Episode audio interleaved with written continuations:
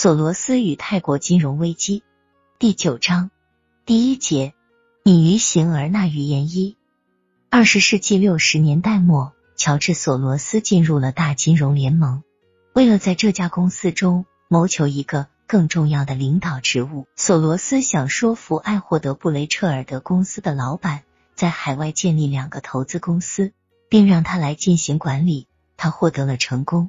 首先是第一期海鸥投资公司，始于一九六七年。这是一家在华尔街享有盛誉的长期投资公司。顾客作为投资者，当然希望有看涨的行情。其次是第二期海鸥投资公司，带有套头交易性质，创建于一九六九年。它是以这样一种形式组织起来的：为了购买各种金融证券，包括股票、公债和通货。索罗斯可以使用股票、公债作为辅助手段。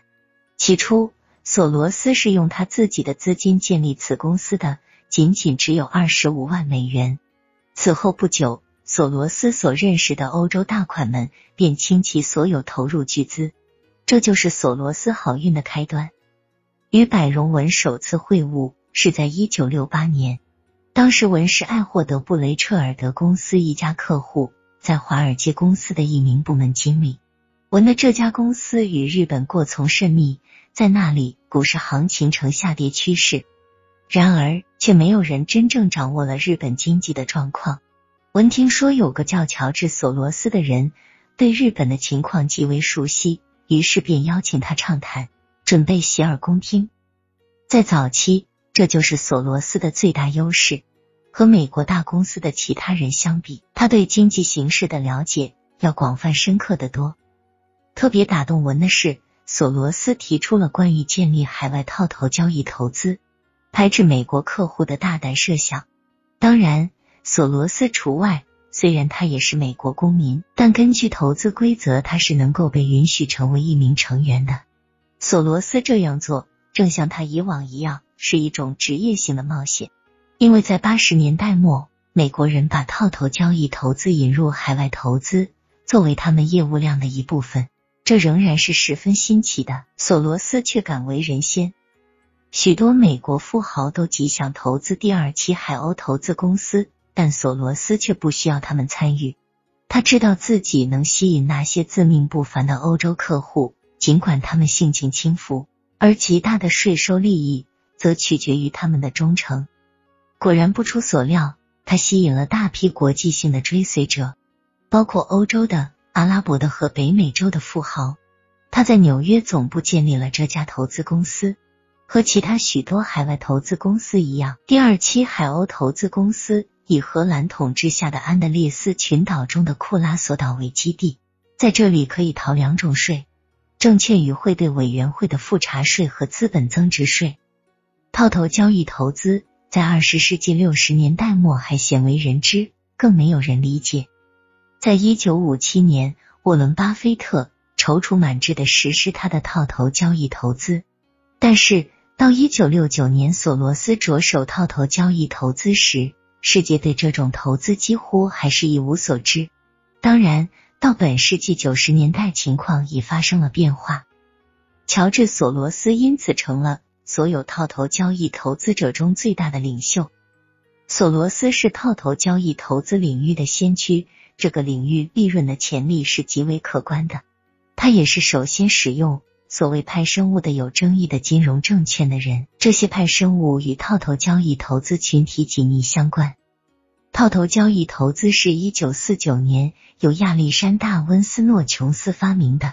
琼斯曾是新闻记者和大学教师。因为注意到一个组织的某些部分运行的很好，而另一些部分运行较差，琼斯设计了投资限度。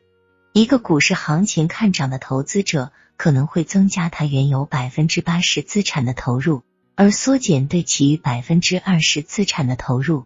一个股市行情看跌的投资者可能会缩减对原有百分之七十五资产的投入，而增加对其余百分之二十五资产部分的投入。减少投资风险是十分重要的。一开始，套头交易投资仅限于股票买进或抛出类似的证券，以期全面盈利。经过一段时间以后，残存的套头交易投资在其他领域四处寻找自己的投资机会。在二十世纪六十年代中期，一些套头交易投资引起了宣传媒介的注意，但是，一九七零年以后，利润开始减少。随着一九七一年允许汇率浮动决定的做出，利润又开始回升。但是，许多套头交易投资公司在一九七三至一九七四年跌峰笼罩下的市场中夭折了。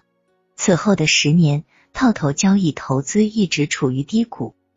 在八十年代末和九十年代初，使得套头交易投资突飞猛进的原因，也使得乔治·索罗斯上升为世界级投资者地位。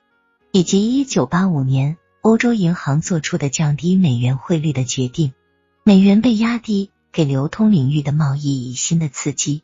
索罗斯和其他套头交易投资的经理很快从中受益。如果索罗斯缠住欧洲不放，很可能他只不过是一个目光敏锐、精明能干的金融家，而不会成为一个杰出人物，一个特别的专家。只不过是众多的在金融市场拼命赚钱者中的一员，但是在美国，索罗斯是极为出类拔萃的。关于欧洲金融的渊博背景知识使他如虎添翼。他的极大优势便在于他在欧洲和其他地方的各种各样的信息资源。他运用这些资源来分析金融和政治事件与世界金融市场的密切关系。